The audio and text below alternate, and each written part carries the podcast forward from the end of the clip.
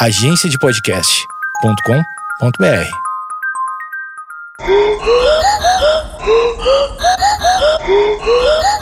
Conta essa história aí, brother. A tragédia Tuskegee. Vamos lá.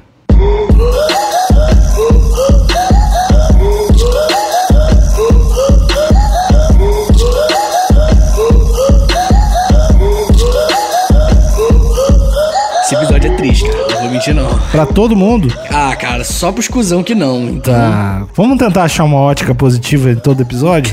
Ou esse não tem como? Esse aqui. Eu não sei, cara, eu, não- eu- eu que- só quero deixar claro que eu não sei do que se trata o episódio. Por favor, ainda bem que você deixou claro. Não sei, não sei mesmo. Mas vamos, eu vou achar uma ótica positiva. Deixa pra mim. Independente do tema, eu acho um ponto positivo. eu- E. Vamos fazer um desafio? Pode, Nick, pode. Ouvinte, vocês têm que encarar o 2021 do mesmo jeito que eu. Vamos achar um ângulo positivo. Ah, meu Deus, menino Níquel. Tudo começou na cidade de Tuskegee. Tuskegee, né? Uma cidade que, fica lá no Alabama. E todo mundo sabe que Alabama é uma terra amaldiçoada, né, cara? Ô, terrinha pra ter coisa ruim. É, pessoal, tem fama de não ser muito da diversidade, né? Não, não, e é tão contra a diversidade que lá o incesto é, é chamado de amor.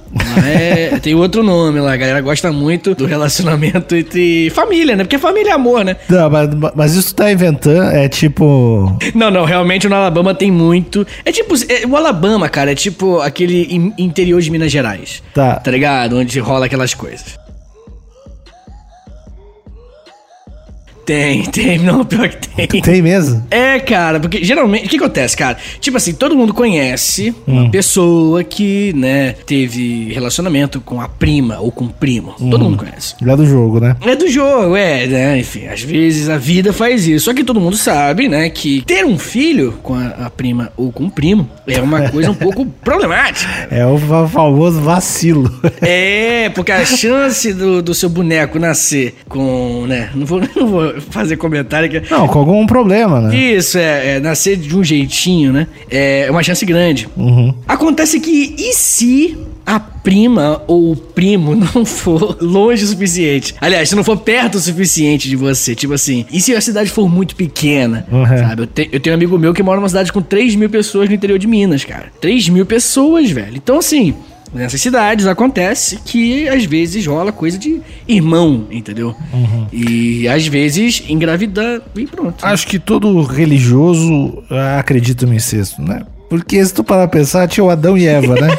Pô, se tinha o Adão e Eva, cara, dali não vem muito mais. Teve que Não, não, não, não. Obviamente é simbólico, mas se fosse literal, não é, é matemática. Aí é matemática. não sou matemática, é vacilo. Eu chamo de vacilo.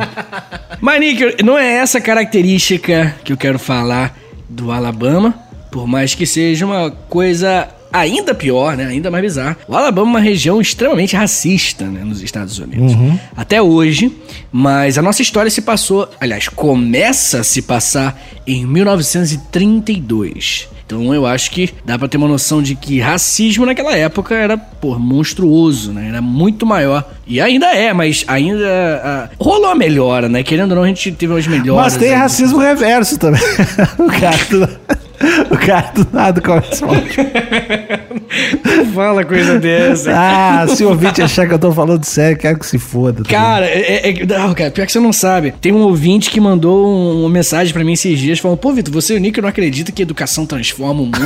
Olha isso, cara. É porque a gente, a gente faz esse tipo de comentário irônico, só que tá muito complexo, cara. Ah. O História pros Brother tá muito. Tá, a gente não, não tá avisando ninguém que a gente tá fazendo piada mais. cara. Ah, não tem problema. Eu acho que o ouvinte, o ouvinte, o que tá, o ouvinte raiz, esse vai entender. não tem problema. Vamos lá, o Ugly Nation, me represente aí, vocês sabem quando é piada e quando não é. Tá tudo certo. Tá, lá os caras, lá, lá basicamente generalizou um lugar inteiro, mas tudo bem. Tudo bem, não estão longe. Uhum. Ouvinte do Alabama, um beijo pra vocês. Muito bem, menino Níquel. E aí, em 1932, o Sistema Público de Saúde dos Estados Unidos, né, existe, era uma bosta, mas existe, né, naquela época, ele decide promover um estudo científico. Olha aí. Tá, até aí tá tudo certo. Maneiro, parabéns aí, né? O Sistema Público de Saúde dos Estados Unidos tá indo ok. E o estudo é sobre sífilis. Pô, interessante, realmente uma doença aí que merece uma atenção. Só que o estudo é sobre os efeitos de sífilis não tratada.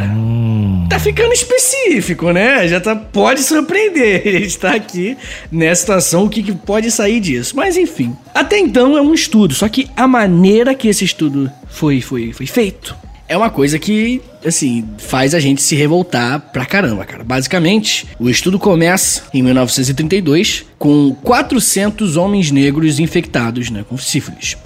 E só homens negros. Isso é muito importante. Tá. O tratamento, o tratamento não, né? Não foi tecnicamente um tratamento, mas o estudo começou em 1932 e ele vai durar 40 anos. Até 1972 o estudo vai estar rolando. Tá, mas como é que funcionam essas paradas? Porque eu, eu sempre vejo nos filmes, eu não sei como é que é, do tipo, é, tu vê nos filmes o cara, ah, não, você é um teste pra uma- um medicamento X, daí tu vai lá, ganha uma grana, Aham. assina os negócios, como é- tu- tu- isso foi desse jeito, ou como é que funciona? E- É, então, o que você tá falando é que às vezes alguns medicamentos querem né, teste, né, o dono do medicamento, e aí nos Estados Unidos, lá, né, a terra da liberdade, ela permite que você, um cidadão um civil, faça aquele tratamento, ganhe uma grana, assine lá os documentos, você sabe de todos os riscos, e aí você toma aquele medicamento. Você vai, né, contar, né, o que tá acontecendo. Até no Friends, né, tem episódio sobre isso, que o Joey faz essas paradas. Ah, verdade, verdade. Já viu aquele filme El Mariachi? Não, o que, que é isso? Nunca vi. Já viu Pequenos Espiões? Pequenos espiões já. Por quê? Pequenos Espiões e El Mariachi são dois filmes do Robert Trujillo,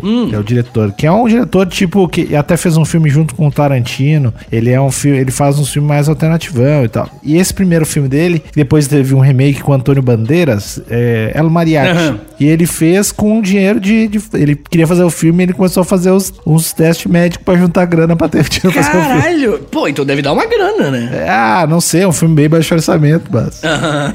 É, às vezes tá vendo o filme não custa nada. É, mas eu sei que tem gente que meio que tá numa ruim aí. Vamos, vamos fazer isso. Pelo menos lá, né? Tu sempre ouve falar essa história. Aqui no Brasil eu não sei como é que funciona. É, nunca- eu não acho que. Eu, eu, pelo menos, eu não conheço isso aqui no Brasil, não. Sempre lá fora, na- nos Estados Unidos, especificamente, né? Aham. Bem, de qualquer forma, não foi nessa vibe que aconteceu. A gente poderia discutir sobre o quão ético ou antiético é esse tipo de, de experimento, né? Você ganhar uma grana pra, né, correr um risco, que você corre um risco, né? Principalmente dependendo do medicamento, né? Mas, no caso, na cidade de Tuskegee, 400 homens negros, em 1932, não faziam ideia. É 400 ou é 40? Não, qu- 40 anos que durou Ah, o coisa e 400 homens negros que Uhum. tinham sífilis, tinha até mais 200 que estavam no, no estudo, só que não tinham, que é o grupo de controle, né? Que é a galera que eles fazem, né? Calcula a coisa comparada àquela galera pra saber, porque às vezes, né, sei lá, vamos supor que o cara tem um pico de adrenalina num momento,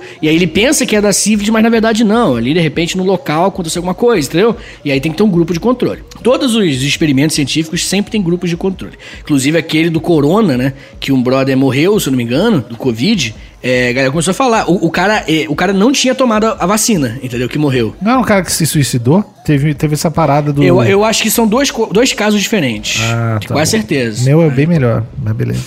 Não, eu sei o que aconteceu, cara. E não é seu, cara. E o seu não é melhor porque alguém se suicidou, mas enfim. Deixa isso. Eu discordo. Eu acho. Tá com inveja pro teu caso, é muito. Toda a audiência tá dizendo, ah, que caso idiota esse do Vitor. Que caso paia. Eu vou parar. O pessoal. Galera, aguarda. Segura aí, não abandona o podcast agora, que depois eu, no final do episódio eu vou falar mais sobre o meu caso. Ah, menino Nick, menino Nick, um filho da puta esse moleque. Olha só, menino Nick, olha só, o negócio é o seguinte. Nesses casos que a gente tá falando de estudos e tal, a galera sabe o que tá, tá acontecendo, né? E no caso de Tuskegee, não. Os 400 homens negros que tinham sífilis e que estavam dentro desse estudo não faziam ideia que estavam fazendo parte desse estudo. Mas como assim, cara? Tipo, É, é, é desse jeito. conta essa história. Basicamente, basicamente, a galera colocou, né, eles selecionaram lá nessa cidade, em Tuskegee, uma cidade pequena, né, até hoje uma cidade bem agrária, e lá colocaram ah, tratamento gratuito né? Enfim, chega aí, tá sentindo meio mal, tá com esse sintoma, vem cá, tratamento gratuito. E aí a galera foi, né? As pessoas foram indo lá, né? E aí eles conseguiram juntar um número grande de pessoas com sífilis, 400 pessoas. E aí, o que que acontece? Chegou lá e falaram, ó, se você chegar aqui e fizer os testes, de repente você pode começar a ter um tratamento gratuito. Os que tinham sífilis, que poderiam fazer parte desse estudo, eles foram diagnosticados, né? Aí eles receberam esse diagnóstico. O diagnóstico era sangue ruim. Você acredita nisso? Diagnóstico sangue ruim? O, o, diagnóstico é você tem sangue ruim. Olha isso. E aí, o sangue ruim é uma doença muito séria. A gente não sabe exatamente como é que ela funciona. A gente tá fazendo os experimentos. E os caras sabiam de tudo. Entendeu? Sabia que era sífilis. Sabia o que o cara tinha, sabia tudo. E aí falou: ó, vamos fazer o seguinte: você vai ter que passar essa, essa pomada aqui, vai ter que tomar aspirina, umas paradas meio placebão, assim. Uhum. E aí a galera foi. Gente boa esse médico, né, cara? Cara, cara. O, o médico, o médico tem o ju juramento lá, né? Como é que é o Hoje em dia tem. Hoje em dia tem o de ética, né? É, mas é o nome, tem um nome, hipócrita, capócrita. É um nome meio grego, meio, meio romano. Juramento de colócpatos. É, né? não tô ligado, não, não tô ligado, não. Pô, tô, tô ignorante, ligado, né? É. hipócrita, o moleque mandou o juramento de hipócrita. Dá, eu, eu, vou, eu vou dar um Google aqui, porque eu, eu posso ficar sem informação, ouvinte não. Olha. O Vitor Soares, juramento de Hipócrates. Ah. ah busca essa, otário. Foi na, eu, eu, joguei ali no travessão e voltou e eu dei de bolei e foi gol. tá Ai, louco. Deus, tá bom. Ai, o, o, o, as vitórias do Níquel me deixam muito triste, cara, porque eu sei que ah, vai, vai espingar pro resto do episódio. Não, Mas eu vou, bem. sou. É que, cara, letras é meu lance, entendeu? letras? Tenho, é, porque eu conheço várias línguas. E aí isso aqui vem de latim, hipócrita. Ah, não, isso é do grego, cara, não é latim, é grego? Também, não é, não? também.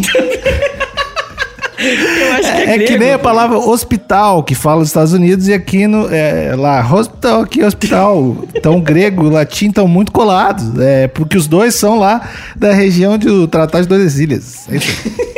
O ouvinte não fica desinformado quando eu tô falando. Ah, meu Deus. Então, Hipócrates, olha só. O negócio é o seguinte. Essa galera aí que tinha sífilis é, foi diagnosticada com sangue ruim, hum. né? Foi, falou assim, vocês têm sangue ruim.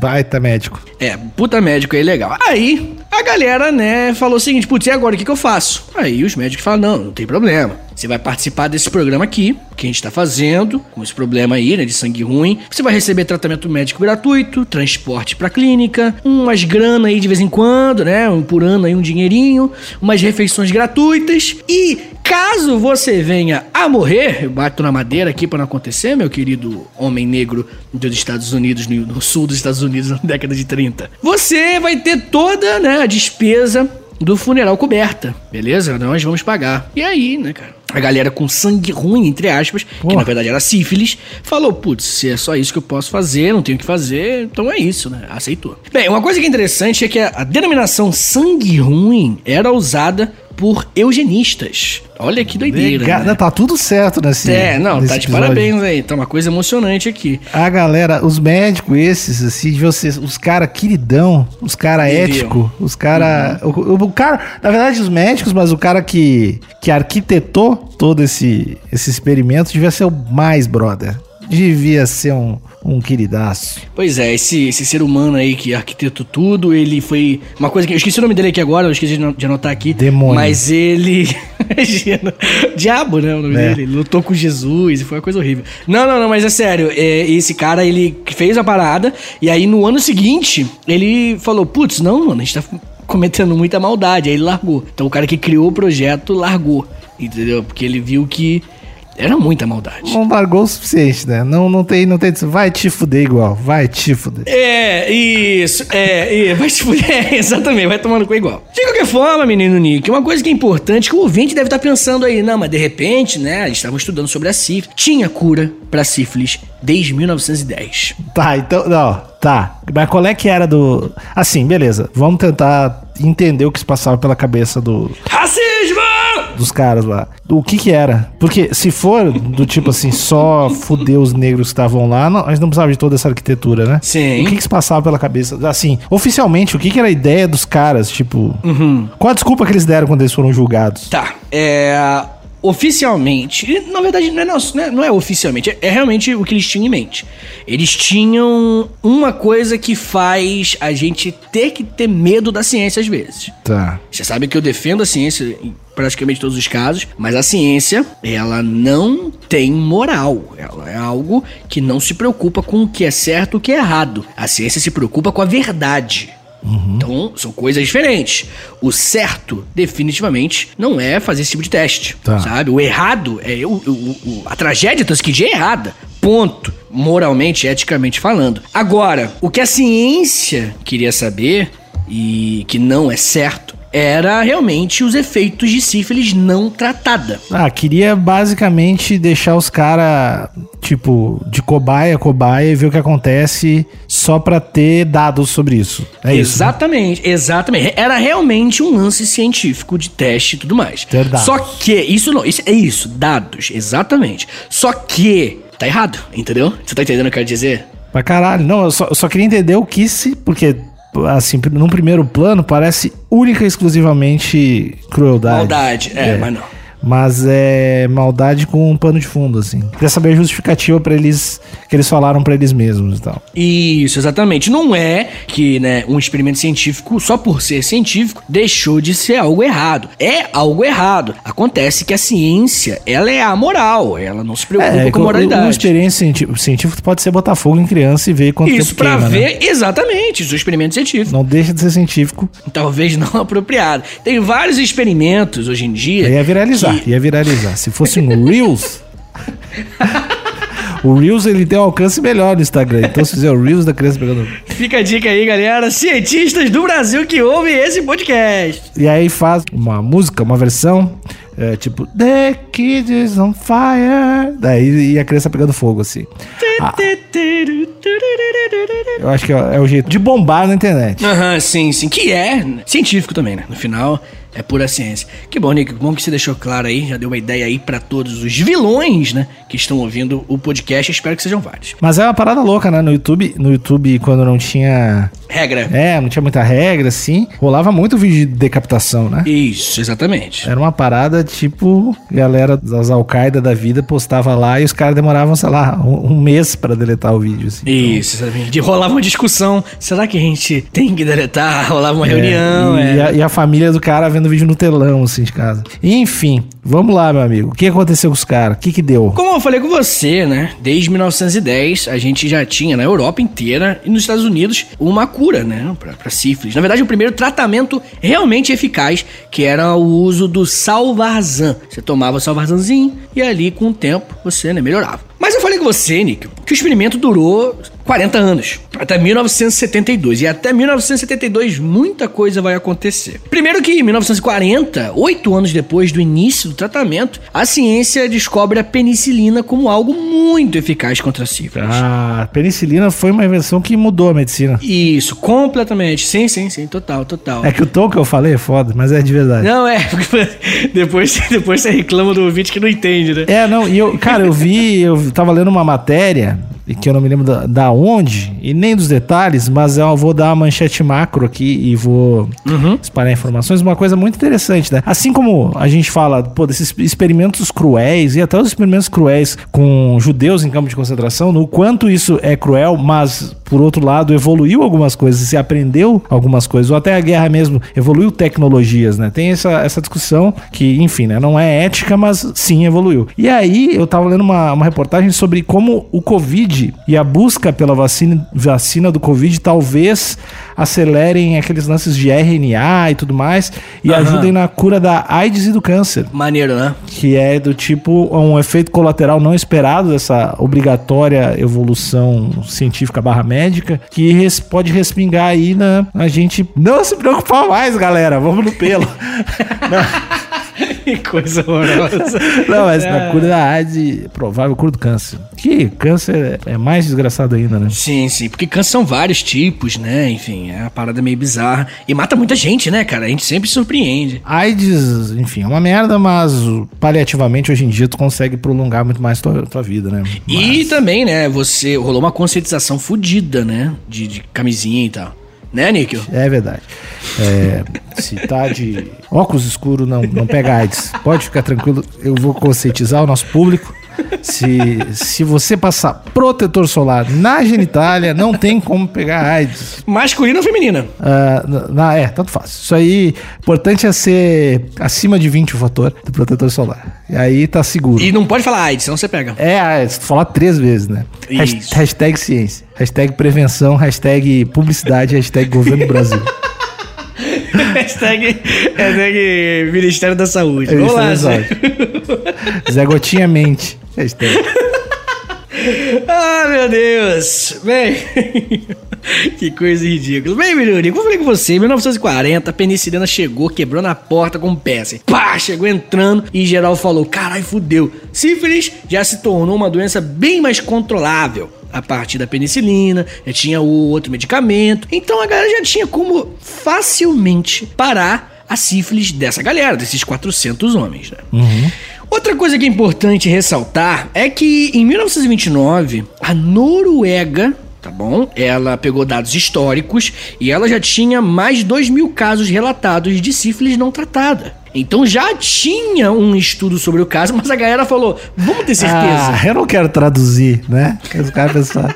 Eu não quero pagar um tradutor. Vamos ver de perto. Cara, olha o nível. Olha o nível da parada. Já tinha. Aí os caras falaram, pô, mas sei não, hein? tá ligado? sei não. E aí matou uma galera. Mas enfim, depois eu falo o resultado de tudo isso. Mas o que, que aconteceu, gente, resumidamente? A gente teve já, né, os estudos sobre sífilis não tratadas. Antes, 1890, 1910, também teve outro estudo sobre sífilis não tratada. Esse da Noruega, com mais de 2 mil casos. E aí, né, todos esses estudos, eles foram interrompidos quando chegou aquele Salvazan. Entendeu? Quando chegou o Salvazan, a galera falou, pô, eu não vou continuar, né? Fazendo esses estudos, eu posso curar essa galera, entendeu? E aí todo mundo fez isso. Menos com os negros de Tuskegee. Galera, gente. Mas assim, é, tu falou que era uma- eram uns 400 caras, né? Era uma galera. Isso. Não teve ninguém que, que conseguiu uma segunda opinião médica? Ou era realmente um- uma comunidade muito pequena? Isso, que os era uma caras galera não, muito pequena e pobre. Pobre pra caralho. Muito pobre, analfabetos. não rolou aquele parente que levou ponto médico pra ver qual é que é. Não, era, Isso. era o sangue ruim mesmo e, e vamos ganhar esse refeição do governo aí e os caras estão cuidando de mim. É isso, né? Sim, e assim, uma coisa que é interessante, não positiva, é que em 1934 a galera se reuniu com os médicos na região e aí entregou pra cada médico uma lista com os nomes dos pacientes no estudo e que não deveria falar pra eles que eles têm sífilis porque é, é um estudo. Legal. Olha o nível, olha o- nível Legal. desses caras. Aí depois, alguns anos depois,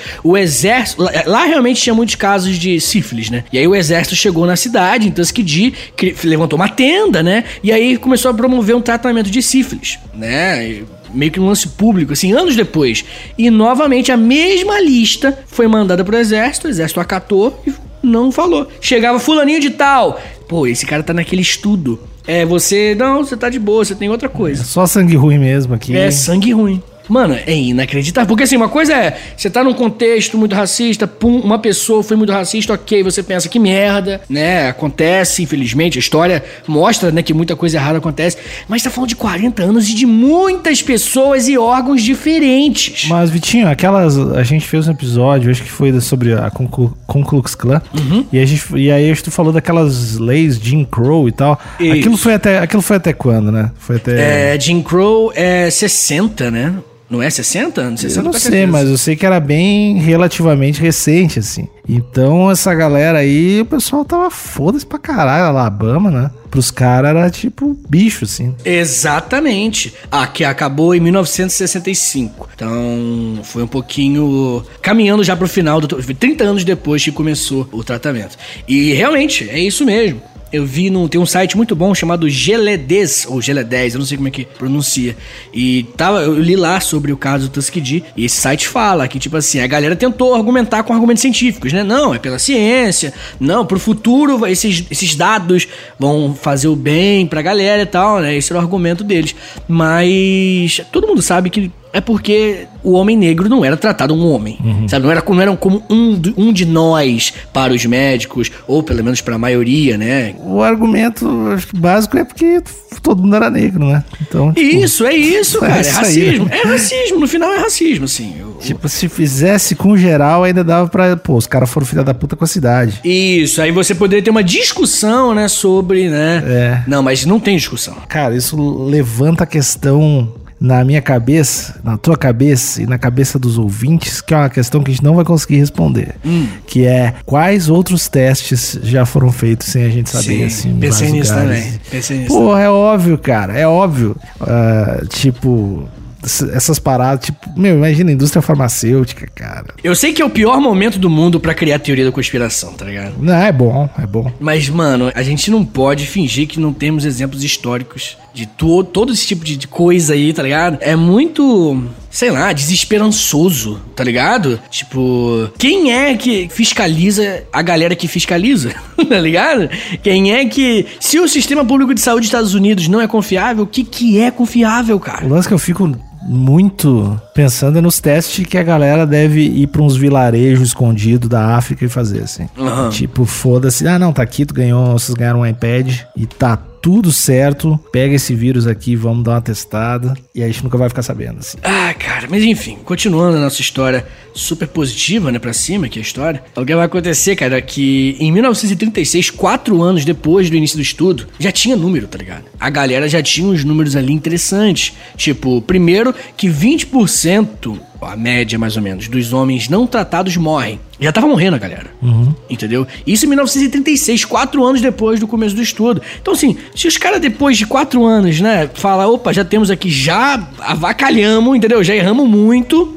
Vamos parar por aqui. Mas não, cara, foram 40 anos, Níquel. A moralidade foi desenvolvida, direitos humanos nasceram durante, antes e depois, e tava rolando esse tratamento. Quão louco, porque uma parada de 40 anos certamente foi mudando as pessoas, né? Isso! Quão louco do tipo. Será que era um lance do tipo, ah, aquela pasta esquecida lá nem olha? É, então, o que vai fazer a gente descobrir essa parada vai ser algo próximo a isso, né? O que vai acontecer é que a galera meio que não sabia, exa- teoricamente, isso vai ser o argumento que eles vão dar depois, não sabia exatamente o que era, mas sabia que não podia, né? Algumas pessoas, né, do sistema público de saúde, sabia que não podia se, se meter com essas paradas. E assim, cara, eu vim de uma cidade pequena, Testaram coisa. Testaram coisa de não, não, não, imagina. Testa- ah, ah, eu tenho um rabo, verdade, eu tenho um rabo, galera. Não, não, não. Tem gente que tem, tem gente que tem. Rabo, Nick. De verdade. Quem tem rabo? Tu vai achar que é mentira. Eu juro que eu já me relacionei com uma mulher que tinha um.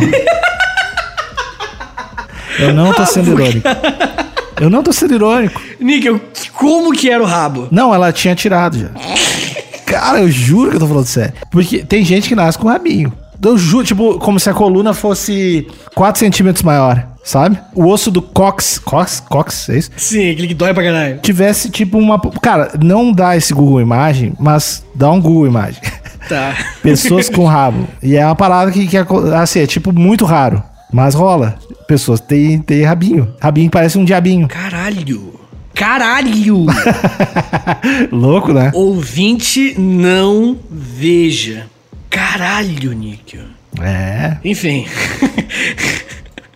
Gente, enfim, desculpa que eu fiquei meio. Em choque. Em choque. Tu... Mas, mas tu não acha que. ah, Tu não esperava que isso existisse? Eu acho que, que eu nunca. Cara, tem gêmeos siamês, velho. Gêmeos siamês. É verdade. Mas eu nunca. Acho que eu nunca parei pra pensar na possibilidade de um ser humano com rabo. É sabe? um rabinho. Quer dizer, deve ter uns com rabão, mas eu sei que o padrão. Padrão, padrão. Tipo, um em um milhão. Aham. É tipo um negocinho assim, sei lá, de 3 centímetros, assim, que é um. Como se tivesse um semi-minguinho, assim. Que doideira, velho. Você ouvinte que tem rabo, eu não quis ofender você. É, desculpa. Pela, foi só pelo nervosismo. É tipo ouvinte que nasceu com seis dedos, que deve ter. Aí às vezes tira e tal. Minha família, minha tia, acho que umas duas tia minha e umas duas primas minha tem seis dedos no pé. é sério, cara. É sério. Ah, que do caralho. Seis dedos no pé. seis dedos Pô, no eu, pé. eu, eu, Tá eu indo tinha muito. uma, né, que eu tinha uma, uma guria do colégio que tinha os, os dedos do pé colado. Ah, é rola pé, também. a- é, pé de pato. Era, era, era foda, assim. Mas é, é uma coisa Esse meio. pé eu de acho- pato foi o apelido que você falava? Não, não veio ao caso. Isso não é ético. Que filha da puta. Isso não é ético. Beijo, pé de pato. Isso não é ético. Mas lá, ela nadava que é o demônio. Entrava lá.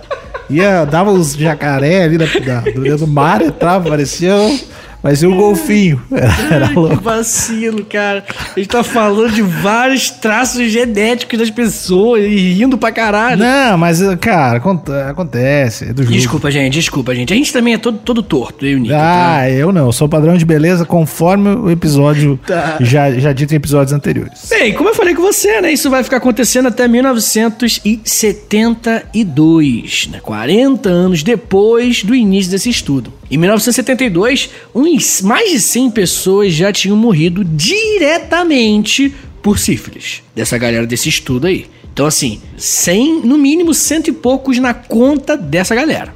Entendeu? Diretamente. Fora a galera, né, que, enfim, filho teve, entendeu? Tipo, não, prend, não prender ninguém se fudeu. Os caras que fizeram isso tudo de boa, né? Então, olha só. Em 1972 acabou, mas não acabou porque eles botaram. Daqui a 40 anos a gente vê. Não. Acabou porque vai ter um brother chamado. Um doutor chamado Peter Buxton. O nome dele é meio diferente. Ele era um membro do sistema público de saúde. E aí ele começou a perceber que rolava isso. né? Ele descobriu o que era. E aí, desde 1966, ele disse, ele começou a tentar destruir né, internamente. Ele ficou né, mandando carta, visitou o lugar, falou com todo mundo. Ele até disse o seguinte mais tarde pro New York Times: é o seguinte, eu não quis acreditar. Era o sistema público de saúde. Nós não fazemos coisa assim. E aí, né, menino Níquel? É importante lembrar, ressaltar que esse cara, o Peter Buxton, ele, quando ele era um bebê, nos anos 30, ele fugiu para os Estados Unidos. Ele é de, de origem tchecoslováquia. A família fugiu. Não é o bebê fugido. Bebê fugitivo. Bebê fugitivo, Níquel, é. Quando ele era bebê, ele fugiu? Não. E A família fugiu, mas tudo bem. Isso, a família toda, não foi só um bebê. É, você o bebê, tipo, atravessando a fronteira por baixo do arame farpado. Mas tá, o bebê fugitivo. É, mas é fugitivo dos nazistas, entendeu? E ele, a família dele é judeu, ele era judeu, e ele né, fugiu para os Estados Unidos. Então, né, sei lá, acho que é importante essa informação de que a parada, né, de, de raça superior, essas paradas, já havia sido um tema na vida dele, né, já que ele fugiu dos nazistas. De qualquer forma, desde 1966, ele ficou, né, tentando destruir o estudo de Tuskegee para acabar com essa tragédia. Não conseguia de tudo quanto é jeito. E aí, cara, ele vai tentar falar com a imprensa. Ele fala, beleza, ninguém quer destruir, ninguém quer acabar com essa parada, eu vou ter que ser o whistleblower, né? E aí ele chama um jornal e aí conta tudo. Conta tudo, tudo, tudo em 1972.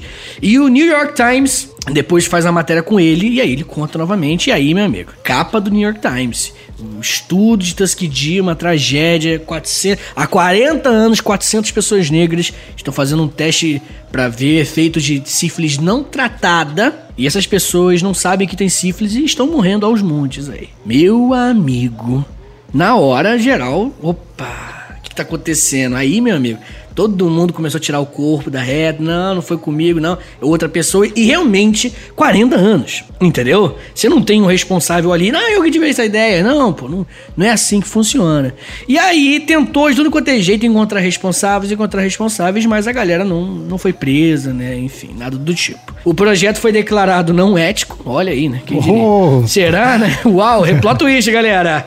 Nossa senhora. Óbvio, foi encerrado. Em 1997, o Bill Clinton, aquele cara lá, ele pediu, pela primeira vez, um presidente dos Estados Unidos pede formalmente desculpa aos sobreviventes de Tuskegee, que eram oito.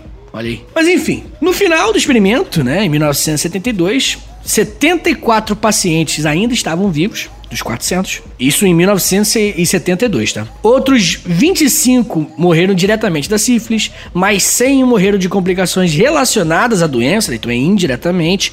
40 das pessoas desses pacientes, na verdade dessas cobaias humanas, né, é, foram infectados pela doença também e 19 dos seus filhos nasceram com sífilis congênita, que é tipo quando é passado de pai para filho. Coisa boa, cara. Cara, é inacreditável. Na época, quando, né, nos- logo nos anos, quando começou o estudo, um dos responsáveis pela tragédia de Tuskegee disse o seguinte: eram objetos de estudo, não pacientes. Eram material clínico, não eram pessoas doentes. Fecha aspas. Um soco, Níquel. Um soco só que eu queria dar. O maior dos socos, cara, na minha vida. Eu tô lendo, tô lendo sobre sífilis aqui. Eu sabia que tinha uma parada que é uma doença sexualmente transmissível também, né? Isso. E os- as pessoas podem ter dor no, dores locais nos músculos, ah, no corpo pode ter fadiga, febre, mal-estar, perda de apetite, na região geno- genital, protuberância como verruga nos genitais, úlceras ou úlceras indolores, também é comum dor de cabeça, dor de garganta, erupção nos pés e nas mãos, inchaço nos gânglios, que eu não sei o que, que é, Nossa. eh, ou perda de peso. Ó, perda de peso. Ó, perda de peso. Caralho, Níquel, cala a boca.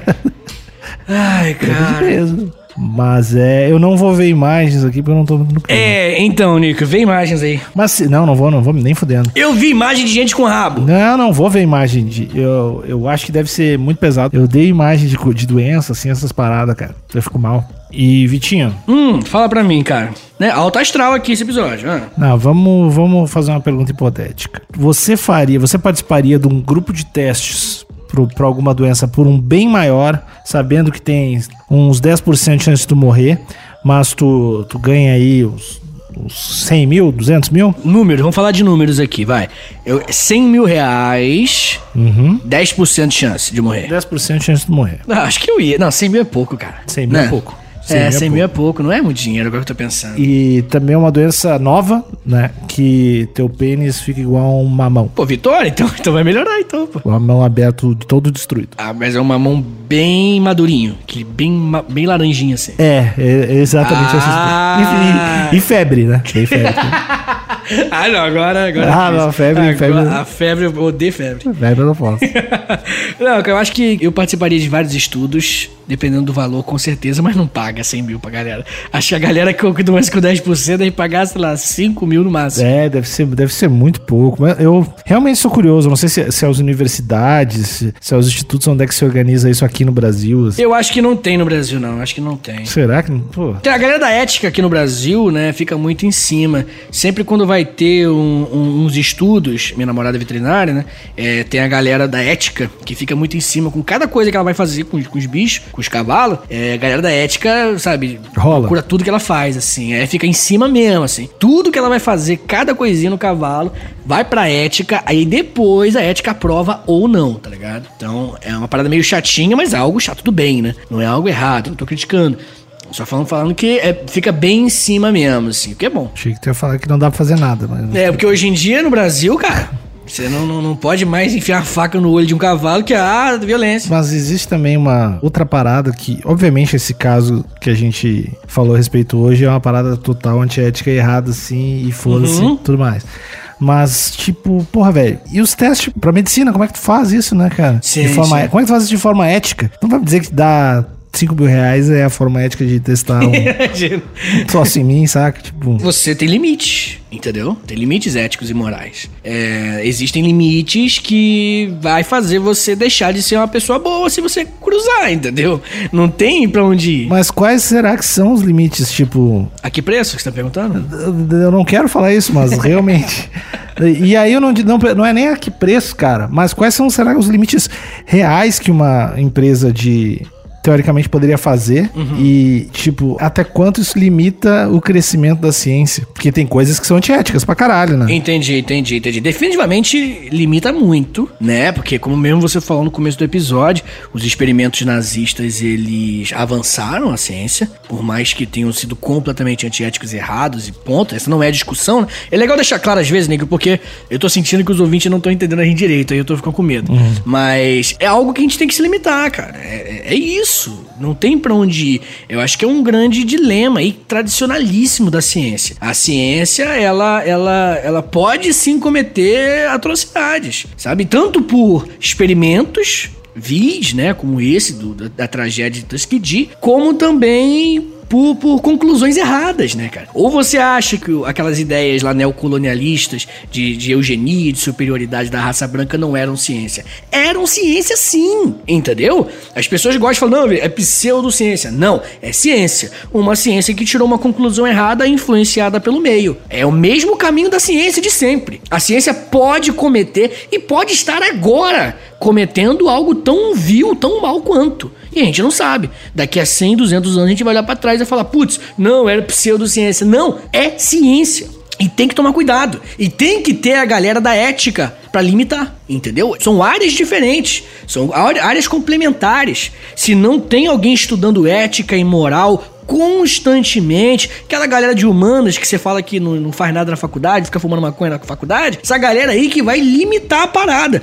Sabe por que, que vai limitar? Pra gente não fazer merda. Porque a gente hum. se deixar solto, se deixar, pode fazer qualquer experimento. Níquel, na moral mesmo, quanto hoje em dia no Brasil, quanta gente não seria a favor de fazer esse tipo de teste com presidiários, com bandidos? Com políticos corruptos, por exemplo, uma galera, velho. A gente falou em vários episódios aqui naqueles campos de abre aspas, reeducação que tem na China, que é basicamente um, algo próximo de um campo de trabalho forçado e tal que tem lá com os muçulmanos lá numa região da China. A gente falou várias vezes sobre isso e tal, e quão, quão, quão enfim, né? A gente obviamente acha que é vacilo. Mas eu acho que se fizer uma eleiçãozinha aqui na região perto onde eu moro, onde tem os craqueiros em São Paulo. Ah, total. Quer dizer, na verdade eu já ouvi um, um Uber que me trouxe aqui falando que tinha que fazer isso, né? Levar tudo pra uma fazenda, abre aspas.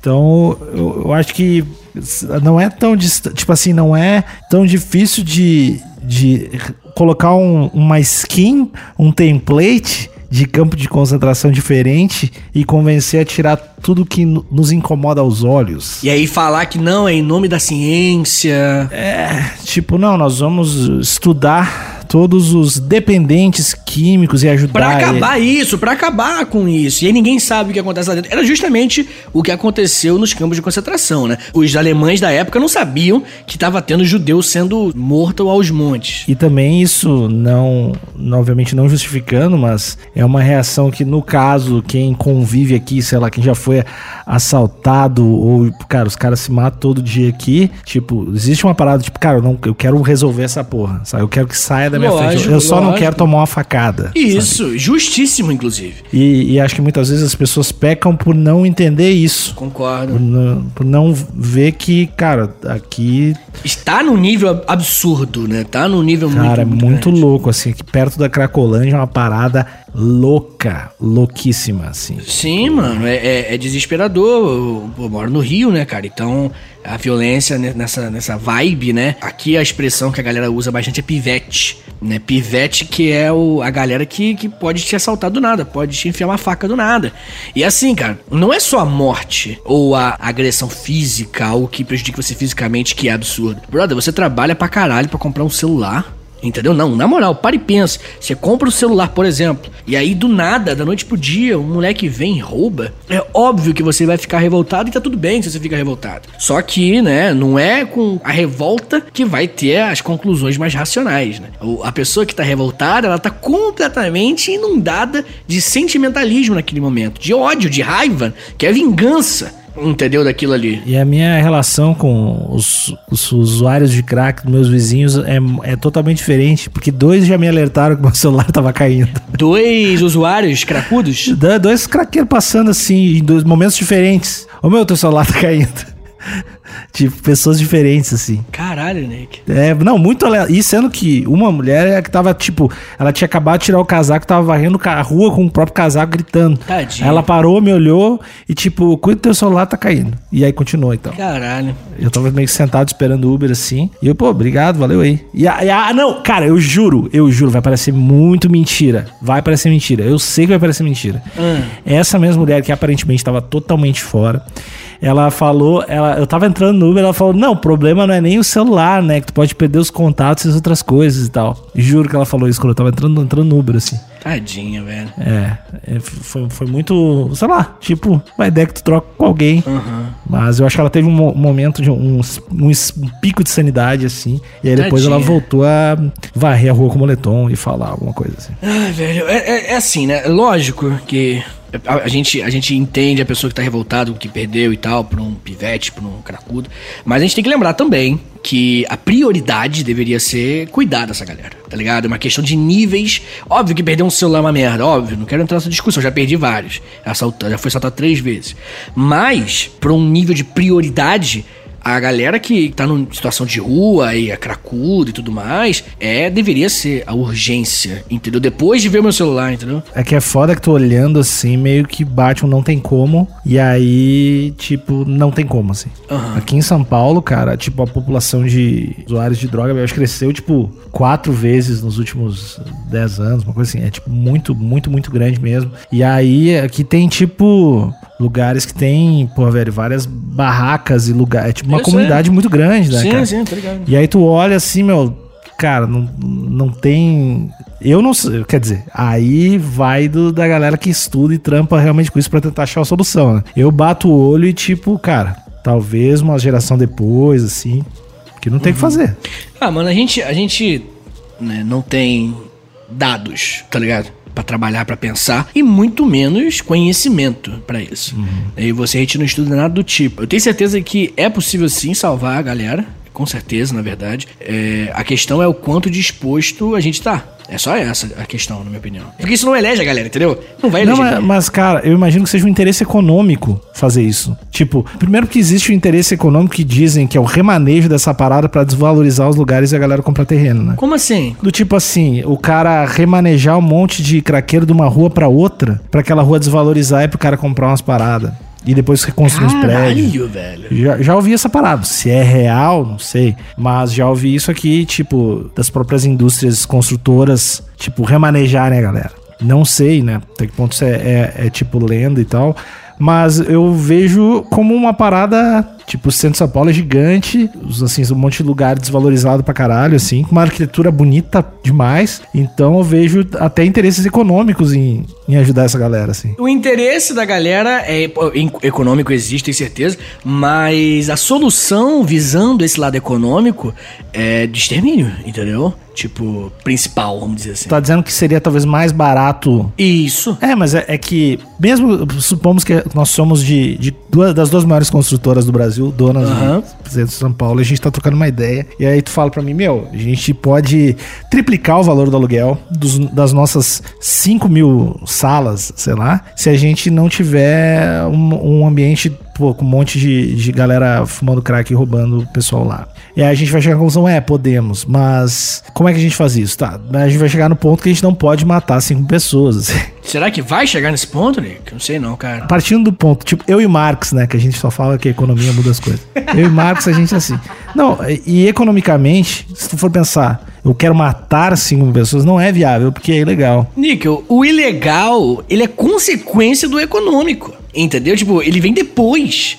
Primeiro vem o interesse econômico, aí depois a gente discute sobre o que que é legal e ilegal. Supomos que eu decidi, vou matar Beleza. 5 mil pessoas, vou exterminar, vou ganhar apoio popular e tal. Pra isso eu vou ter que pagar lobby pra caralho, né? Será que paga tanto assim? Eu acho que gastaria menos encontrando uma solução um pouco mais pé no chão e humana do que. E aí, falando de dinheiro mesmo, eu acho que gastaria menos encontrando uma solução mais humana do que matando todo mundo, cara. Porque. Ah, eu acho que não, Nick, infelizmente. Porque essa galera, cara, é um tratamento longo, demorado. É, eu tenho o caso de pessoas com dependência química na família. E é uma grana que se investe real, tipo, mesmo, pro resultado final não resolver. Não sei se você tá ligado, mas nunca resolve. O dependente químico vai ser dependente químico pra sempre. Entendeu? Então é um tratamento eterno. Tá ligado? Então, assim, você não vai apertar um botão, jogar um, ma- a maior da penicilina do mundo no, no centro de São Paulo e ela acabar com aquilo. Não, não. Vai ser uma parada constante, um gasto fixo por toda a vida daquela galera. Até aquela galera morrer e torcer para os filhos não, não consumirem também. Entendeu? Porque provavelmente boa parte dos filhos vão consumir, entendeu? Tanto porque não é só uma dependência química que é tirada do bolso, é um contexto socioeconômico que vai construir também aquela galera. Eu acho que, na minha visão, acredito na tua também, é mais forte, bem mais forte que a dependência química. Definitivamente. Não, obviamente não é o que tu acredita, não é o que tu acha que tem que ser feito, mas tu acha que essa galera, tipo, não tem que fazer. Não, eu acho que tem que fazer, só que é caro.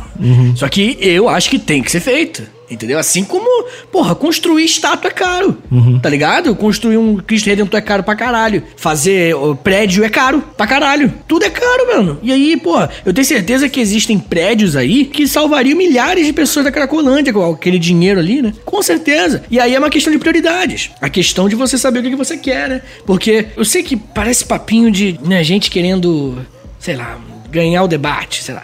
Mas se as pessoas, elas se conscientizam pra saber que, porra, não é matando a galera da Cracolândia que vai acabar com a, com a Cracolândia, entendeu? Porque não é, porque vai ter mais gente futuramente ali. Não é matando o pobre que acaba com a pobreza, né? Exatamente, exatamente. É, se mais pessoas entenderem isso, a galera que vai ser eleita vai ser a galera que entende também, entendeu? A galera que vai ser eleita, o presidente do Brasil, que no momento é justamente o, o- o oposto disso, né? É o que, tem, que fala que tem que matar bandido e, né, uma pessoa com dependência química e bandido é a mesma coisa pra ele. Se as pessoas entenderem que é um, um problema de saúde, por exemplo, e não um problema de polícia, é um caso de polícia, é um caso de problema de saúde pública.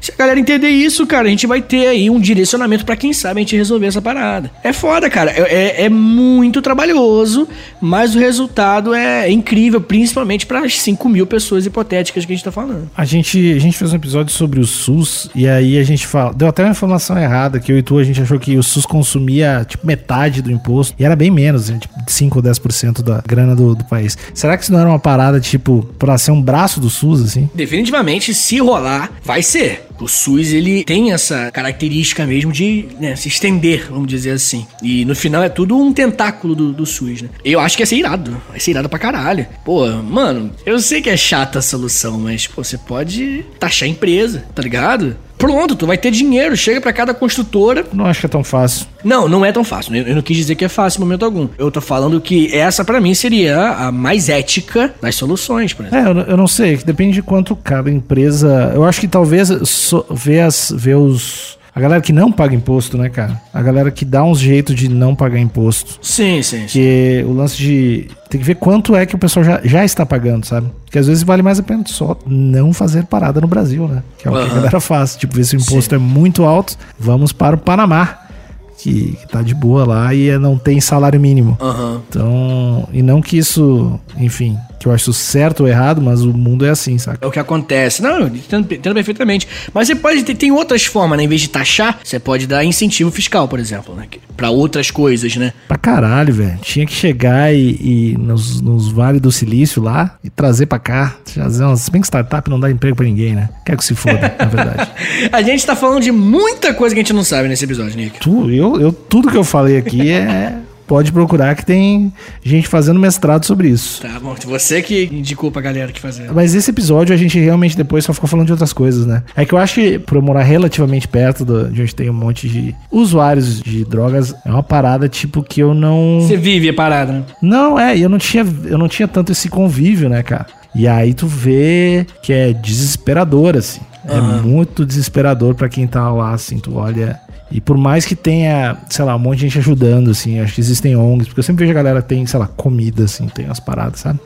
Mas é. Tu vê que a galera, se tu olha no olho, a galera não tem nada ali dentro, assim, velho. É uns vazios do crack, é tipo uma loucura. E muita gente. Porque a gente. Isso não só com usuários de crack, mas com morador de rua, né? Ninguém olha no olho, né, cara, de morador de rua. Isso e quem usa uniforme também, estranhamente. né? Gente invisível, né? É, sensação de invisibilidade. Tipo, acho que por mais que tu não seja, não tenha algum problema mental muito grande, acho que tu começa a morar na rua e tu vê que existe. Ninguém te olha assim, a partir do momento que tu é invisível. Pô, isso deve ser um tiro fudido no peito, né? Pô, velho, como é que tu vai ter alguma autoestima? E a galera espera que essa galera, da noite pro dia, acorde e fala: vou estudar e virar um advogado, entendeu? É, Pô, porque o filho da puta viu uma matéria de um cara que conseguiu. né? Isso, exatamente. Existe, cara, tem um, existe um lixeiro que virou advogado que tem que tomar um pau, velho. Esse lixeiro que virou advogado, velho. A galera tinha que juntar e cagar ele a pau, porque ele, ele é um exemplo do, do- Tu entende o que eu tô falando, né?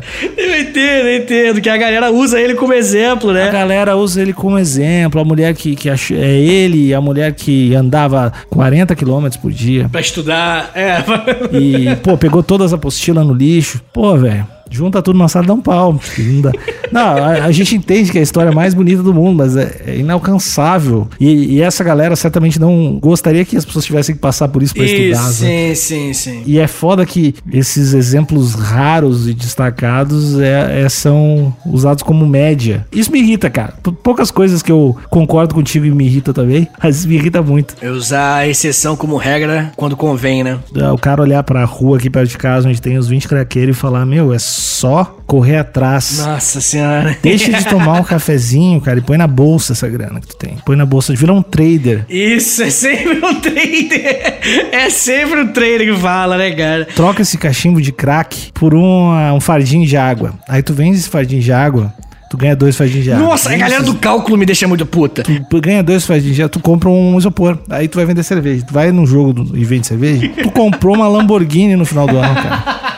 E é legal que essa galera, tipo assim, muitas vezes nem se esforçou direito na vida, tá ligado? Tipo, fez porra nenhuma. Acordou tarde pra ir pra escola, tá ligado? E depois, pô, chegou na, na faculdade, gastou tudo, zoou tudo. Cara. Nunca trabalhou, chegou já numa empresa foda, porque começou a trabalhar depois do mestrado, ou é filho de fulano. Vai tomar no cu. Na moral, se você faz cálculo com um morador de rua vendendo água, eu quero que você vá tomar muito no cu, porque puta que pariu. O cara não tem casa.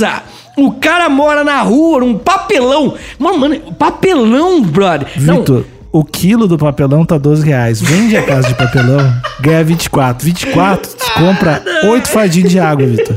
Vende os 8 fardinhos de água. Em um ano, compra- é sempre em um ano que termina. Em um ano, em um ano tu, tu transformou a tua caixa de papelão em 80 mil reais em Bitcoin. Tá.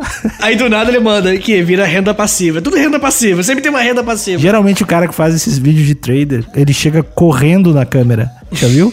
Ou ele chega correndo na câmera, ou ele tá tomando cafezinho, ou ele tá na frente do carro. É uma desgraça. Sabe o que que é foda, cara? Porque eu, eu acredito que exista meritocracia. Eu não acredito que ela seja nivelada da mesma forma. Tipo assim, porque assim, eu acho que se alguém que tem as condições similares à minha, se a gente, te- assim, regu- assim similares em, em alguns aspectos, né? não tem como ter Não tem 100% é impossível, sim. não tem a meritocracia real possível, tipo assim, uma disputa justa 100%. Mas existe uma meritocracia relativa de alguém que pode estudar num, num colégio que nem eu, que teve pai e mãe presente e tal. É aquela parada, velho. É um jogo de videogame que tem a galera que tá com o controle quebrado. Sim, e o capitalismo é isso, teoricamente, entendeu? Na teoria, quando você vai estudar os teóricos que vão inventar o capitalismo, os caras quatro, eles estão falando disso daí, que pra mim é muito mais utópico do que um estado socialista, entendeu? Tipo assim, que um dia, o que um dia o sistema capitalista vai gerar isso que você tá falando. A, a igualdade total. Total, total, eles não acreditam também, né? Mas eles acreditam que pelo menos, tipo assim, mesma escola, mesmo nível, pelo menos de escola, entendeu? Tipo, vai ter uma família estruturada. Ou pelo menos na grande maioria das coisas. Brother, a gente tá com séculos de capitalismo. Nos maiores centros urbanos do mundo, o que você tem é o aumento constante da- de pessoas em situação de rua. E como que você fala de meritocracia, entendeu? O meu ponto é, isso aí é uma utopia capitalista. Que pra mim é muito maior do que se vem um brother, mete um estado grande, dá tapa na cara de, de gente com dinheiro e gasta com outras coisas. Muito menos é, é louco pra mim a hipótese socialista, que também é utópica, na minha opinião. Mas na tua opinião, o objetivo é semelhante, não é? É isso, no dar final é a mesma coisa. Isso, no final é a mesma condições coisa. iguais para as pessoas terem um ponto de partida honesto. No minimamente honesto pra gente começar, tu não começar passando fome. O liberal mesmo, que acredita realmente em liberdade econômica, é o cara que defende uma base, entendeu? E a questão, a grande discussão é qual é a base pra cada um. E aí uma coisa interessante é que isso muda de acordo com a história, né? Se você chegasse pra um industrial do século XVIII, século XIX e falasse, pô, querido, eu acho que devia ter um negócio chamado salário mínimo, o que, que você acha? O cara fala, pô, isso é loucura, entendeu? Eu sou um comunista. Pô, eu acho que deveria ter, tipo, oito horas por dia só de trabalho, isso eu acho que não é o suficiente. Não, você tá maluco, tem que ser 13, 14. Isso é, isso é comunismo. É o mesmo discurso de sempre que vem se repetindo. É sempre o liberal falando que você tá impedindo o investimento, não, você tá atrapalhando o livre mercado, as pessoas vão fugir. É sempre isso, né? Igual você falou do exemplo do Panamá. As pessoas vão fugir daqui e vão abrir em outro lugar. Só que, pô, o, o- que acontece mesmo é que a gente precisa, a gente precisa criar um mínimo e esse mínimo tem que ser extremamente confortável pra pessoa pensar no futuro dela. Tanto porque, eu tava pensando nesses dias, Níquel, As pessoas são infelizes porque às vezes elas nem sabem quem elas são, o que, que elas querem. Tipo assim, imagina como é que essa pessoa que mora na rua, ou um filho, quando é criança, machuca mais, né? Um filho de uma pessoa, de um casal que se conheceu na rua e, e mora na rua também. O que, que esse moleque quer da vida? Ele não sabe o que ele quer porque ele tá pensando em comer, porque ele tá pensando em não tomar porrada, ele tá pensando em coisas. Entendeu o que eu quero dizer? A gente não pode falar de coisas super lá em cima quando você não tem coisas básicas preenchidas. Eu penso em mim e eu sou privilegiado pra caralho. Quem sabe eu nunca vou descobrir, eu vou morrer, mas eu não vou descobrir quem eu sou e o que, que eu quero da vida, porque eu tenho que resolver outras questões anteriores. Mas aí tu acha que no teu caso em particular não é uma parada econômica, né? Ah, Nick, eu, minha família é muito zoada, assim, de grana. Zoado de grana, mas tu já é um cara que, pô, fez faculdade e tal, que, que teve essa condição. Concordo, mas eu acho que eu tenho questões da época que eu não tinha nada, tá ligado? Questões pessoais que são um eco de, de uma família de ter pouca grana. Eu, assim, eu vou estar pra sempre preso nisso, entendeu? Pra sempre. E aí, né, obviamente com muita terapia, eu tento, né, pular isso, né? É, eu imagino. Você conhece, ou você também já passou por coisas parecidas. Não tô falando de, no tipo, fome, nem nada do tipo. Não, não passei fome porra nenhuma. Mas, é, saber como se comportar. O meu pai era o cara que queria que eu trabalhasse e fosse na, trabalhar na marinha. Porque lá é um dinheiro fixo certo, tá ligado? Meu, meu pai não- nunca parou no, no sonho dele, entendeu? Qual é o sonho do meu pai? Nu- Nunca pensou nisso. Qual é o sonho da minha mãe? Ela nunca pensou nisso. E aí hoje eu começo a pensar no meu sonho. Só que eu, eu tenho certeza, cara, que tem muito da minha infância. Porque, pô, eu fui me formar com 20 anos, 22, eu acho, sei lá. Então, pra eu começar a trabalhar, pra comer, entendeu? Então, assim, no final eu tenho muito disso. E, pô, imagina, tem muita, Níquel, tem muita gente numa situação pior do que a minha, cara. Mas, Vitinho, tu já falou que não quer ter filhos e tal, mas cogitamos que, assim, um mundo hipotético que tu queira filhos, teu filho já vai ter umas condições muito mais legais que, que os. Que teu pai já te deram condições legais, ok e tal, mas, tipo, tem um, um crescimento aí, né? Teoricamente, sim. Isso tu não acha que. Eu não sei o termo correto, mas do tipo assim, teu pai levou a tocha do, a- no- nesse sistema capitalista, ele levou a tocha até algum lugar. Tu subiu uns degrauzinhos e por esse, subir esses degrauzinhos, abre aspas muito grandes agora. Essa vai ser a meritocracia do teu filho. Tipo assim, o nível que teu filho vai tá. estar. Seria se meu filho tivesse alguma responsabilidade sobre isso, ou alguma culpa disso. Uhum. Entendeu? Como eu, vou dar um exemplo, né? Como eu não tenho nada a ver com a história do meu pai, antes de eu nascer, pelo menos, já depois que eu nasci, posso ter influenciado. Mas antes de eu nascer, eu não tenho nada a ver com isso. Como é que é justo? Justo não é. Aí a palavra meritocracia vem de mérito. Então não tem mérito. Entendeu? Por isso que não existe a meritocracia. Esse que é o meu argumento. Não existe meritocracia porque as pessoas que nascem hoje, elas não merecem por elas nada. E a gente não é uma grande linha de antepassados conectando a gente até hoje. A gente não é. A gente é uma pessoa que começa quando nasce até a nossa morte. E ali não teve nada pra gente merecer nada. Eu acho que na parada filosófica, eu acho que tá 100% certo. Mas na prática, Sim, na prática não é mérito. Na prática é tipo assim, tu te largou essa tocha aqui, no meio do teu cu, pegando fogo, resolve aí, se puder, larga mais longe, larga mais alto, e assim vai indo a humanidade, sabe? Hum, Lulu Santos, hein? É, eu, eu e o Lulu a gente tem muito em comum. Eu acho que a parada do utópico, de ser todo mundo igual, acho que nunca vai rolar. Enfim, tem gente que acredita que todas as tentativas, a única coisa que rolou foi todo mundo ficar igual pra baixo. Talvez esse sistema imperfeito seja o que levou mais gente com tocha um pouquinho pra cima. Se você olha pro presente em comparação com o passado, você vê mais gente com mais opções, mais oportunidades do que no passado, entendeu? É porque a gente tá aqui, né, vivendo esse momento e vê tudo uma merda. Eu vejo os craqueiros aqui na volta, pra mim o mundo não tem solução e tal. Mas o mundo melhorou, o mundo melhorou. E eu acho que é desonesto falar que não melhorou. É ingrato com quem fez melhorar. Eu acho que é preguiçoso. Tipo assim, no sentido de que, ok, é justo que você olhe pro seu microcosmos e você expresse ele. Entendeu? É justo. Tipo você falando, porra, a violência é muito grande. E ok, você mora nesse lugar aí. Mas é um pouco de preguiça falar que o mundo tá mais violento, que o mundo tá pior. É uma preguiçinha aí. Mas uma preguiçinha mais por desonestidade mesmo, assim. Acho que você tem razão, assim. Tava trocando uma ideia com a minha irmã se o mundo melhorou ou piorou, assim. E aí ela tava muito falando de que a gente precisa muito ver os indicadores, né? Tipo assim, tem que ter um consenso dos indicadores, assim. O que é o do melhorar? Porque meio ambiente não, né?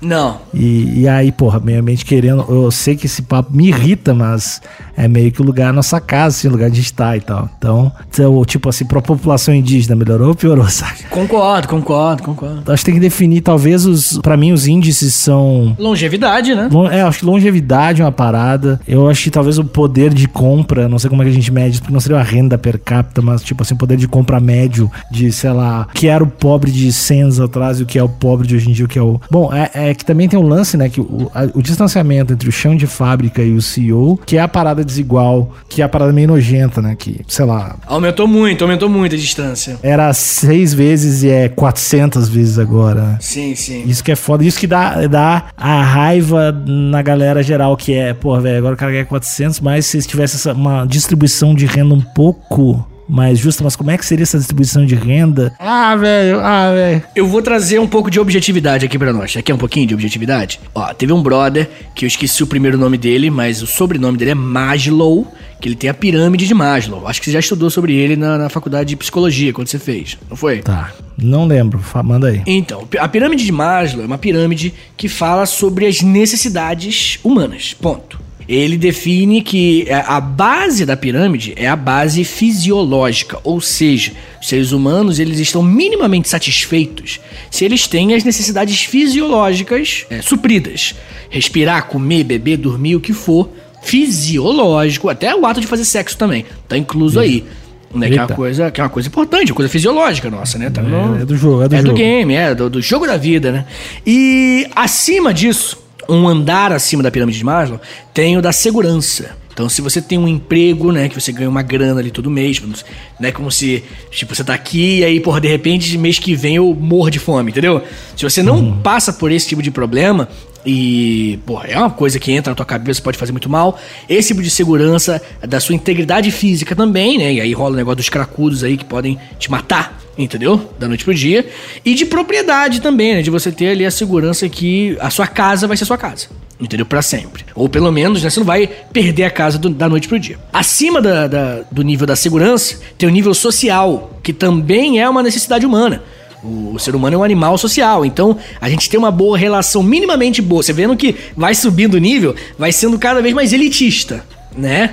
E aí o social é você ter uma relação boa com a família, ter amizades, é, é, se casar, se você quiser se casar, enfim, amor, o que for. Eu quero, quero. Gurias que tiverem ouvindo Não, esse quero podcast. casar, quero casar. É, eu, tô, eu tô casado agora, né, cara? Então eu posso falar com você. Exibido. Acima do social, né, do, do nível social, tem um- o nível da estima, da autoestima, né? Você Ih. fala, putz, isso aí não dá. Esse, até o social, eu tô, eu tô agora nós dois baixamos a cabeça aí. Autoestima, História é pros difícil. brother vai até o level 3, galera. Claro. Depois disso. Cara, se a gente baixou. Imagina o ouvinte. Porque o ouvinte é feio, né? Eu não sei se cheguei a comentar contigo. O ouvinte é feio demais. Já ouvi falar desse, negócio. É. Mas enfim, que é, é autoestima, confiança, o respeito dos outros, tá ligado? Tudo isso é o nível da estima. E aí o, último nível, que é a parada mais, né, assim, a pessoa que tem isso, é uma pessoa plenamente feliz, de acordo com o Maslow, é a autorrealização. É quando você tá num nível que é você ter, você sentir um crescimento na sua vida, você sentir um autocontrole, tipo assim, pô, eu quero fazer aquilo, mas eu acho que aquilo é errado, então não vou fazer. Porque eu sei, eu vou fazer o que eu mando, tá ligado? Eu não vou ceder aos meus impulsos, eu vou ter autocontrole. A independência, né, de você poder fazer as coisas sozinho, o amor próprio, né, o que for. E claro, né, sempre ter um desafio, sempre ter uma coisa a mais você constantemente, né, ser feliz e, e se superar e tudo mais. Essa é a pirâmide de Maslow, que, né, pra mim, é o mais próximo aí que a gente pode falar sobre melhora no mundo. Se as pessoas, se no passado menos níveis da pirâmide de Maslow estavam preenchidos e hoje mais níveis estão, pra mim, isso é um, um- um sintoma de uma sociedade que melhorou. É, e aí é pra mim o lance da meritocracia. Só pra encerrar. Eu acho que tem que ter uns dois, três graus aí que o governo tem que resolver. Pegando a comissão de 20% dele. E aí a gente tem uma, uma semi-meritocracia. E aí, na verdade, minha meritocracia é meio socialista também, né? Porque eu dei pro governo resolver as paradas. É, seu comunismo, você tá igual o Marx hoje, cara, de novo. Assim, meu mundo ideal é assim: dois nivelzinhos da pirâmide. Dois? Que Qual o terceiro? Qual o terceiro? É, é social, tipo, relacionamentos com família. Isso aí não vai ser o governo vai garantir. Pô, um governo não mete você numa escola, por exemplo, você aprender a conviver com amiguinho. Isso aí é antes, pra mim isso é mais básico. Mas é social, Nick. Tá, terceiro nível, tu é chorão pra caralho, velho. Aí o governo ganha, o, geralmente o garçom é 10%, o governo ganha 20%. Olha, cara, dois garçons é o governo. 20% de tudo, ah, e aí o, o- o imposto decrescente, né? Se tu é mais pobre, paga menos imposto, paga até 25% e o mínimo é 5% se tu é muito pobre. E, e é isso aí, tá resolvido. O mundo é bom. O mundo é bom. Em 50 anos a gente, a gente resolve tudo. E aí a gente cria mecânicas de visibilidade para ações do governo para entender melhor o que está acontecendo, né? Que eu acho que isso é um problema. Olha só. Tá tudo planejado, né, Nick? O projetinho Presidente Níquel 2030? Foda é, é que eu acho que as pessoas que são conservadoras ou os liberais já acham que eu tô com as ideias erradas. Não, você é comunista pra muita gente agora. E as pessoas dos comunistas também acham que eu tô com as ideias erradas. Então, eu acho que eu vou pegar o hate das duas. Ah, você vai. Eu vou unir as duas. Eu vou, eu vou ser o inimigo em comum do, do futuro do país. E aí você vai unir todo mundo pra, pra tudo dar certo. Porque na verdade eu vou eleger outra pessoa que vai ser uma minha marionete, que vai ser tu. E eu sou o oposto de você. É, tu é o oposto de mim, eu vou ser o vilão, eu te elejo, mas né, aqui ó, as cordinhas manipulando ali, Entendi, ó, pá, pá, entendi. pá, pá, faz tudo que eu mando, achando que não tá fazendo o que eu mando, mas faz. E aí a gente tem uma nova temporada nesse, nesse universo. Entendi, Nick. É legal que a gente fugiu muito do tema, né? Muito. Tipo, metade do episódio. Tá tudo ligado. Se, eh, resumindo, se o Vitinho se eleger, entre aspas aí, a gente não teria tido esse problema. Ah, entendi, entendi. Muito bem, Nick. Então é isso, né, cara? Essa é a história da tragédia de Tuskegee.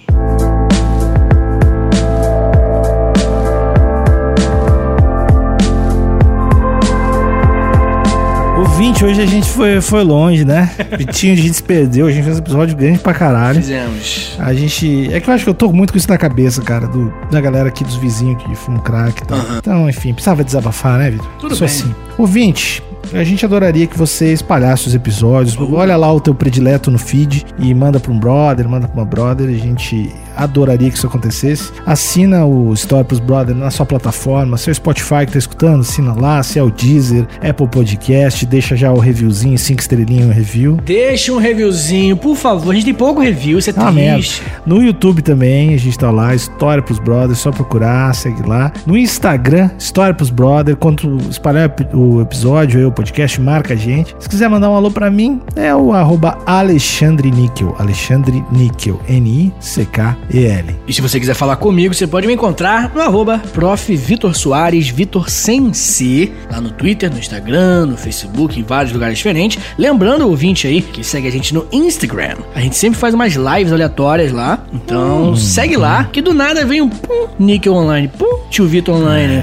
então segue lá que é bem legal. Tamo no Twitter também, História pros Bro, que não cabe o nome todo. Então é só arroba História pros Bro, segue lá. E ouve também, se você tiver já saturado. Ah, não, já, já ouvi muito História pros Brother, foram 800 episódios. A gente tem uns cento e poucos episódios já, então, né? De repente, se você quiser ouvir um outro podcast de história, o que não faz sentido, já que você tá saturado, teoricamente, do História pros Brother, e sou eu no outro podcast de história, mas se você quiser, né, quebrar aí o conceito de saturação, você pode ouvir o História em Meia Hora, que é meu outro podcast, que tem episódios todos os sábados. Mas não se esquece, segue nós aqui, porque tem episódio segunda-feira especial, tem episódio quarta-feira, que é tipo esse aqui que você tá vendo aqui agora bonitinho, e sempre tem coisa extra. Se não seguir, não vai acompanhar. É verdade. Então é isso, pessoal. Um beijo. Te cuida. Tchau, tchau. Valeu!